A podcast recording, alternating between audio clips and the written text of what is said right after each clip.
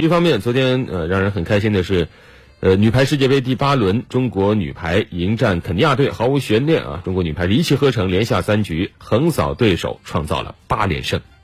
中国女排第二阶段的最后一个对手是肯尼亚女排，后者之前七轮比赛未尝胜绩，且每场比赛都是以零比三告负，是参赛的十二支球队中唯一一支零积分的球队。实力上的优势让郎指导本场派出了二线阵容。主要目的就是要锻炼年轻队员。首局比赛，中国姑娘们就展现出了攻防两端的实力。王媛媛的拦网加探头连续得分，龚翔宇的重扣都足以体现了女排姑娘们平时扎实的基本功。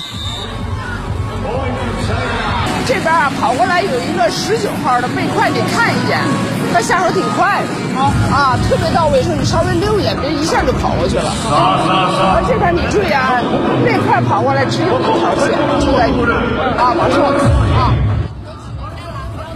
在郎指导为队员布置战术时，在旁观战的朱婷更是贴心的为队友李莹莹递毛巾擦汗。肯尼亚队首局多次暂停，却仍然深陷失误的泥潭。他们这次二传失误后，中国队二十五比十二大比分先赢一局。第二局，肯尼亚女排依然拼得顽强，他们的优点在于爆发力很强，但是很多细节处理的不太到位，主要的丢分都是在自身的失误上。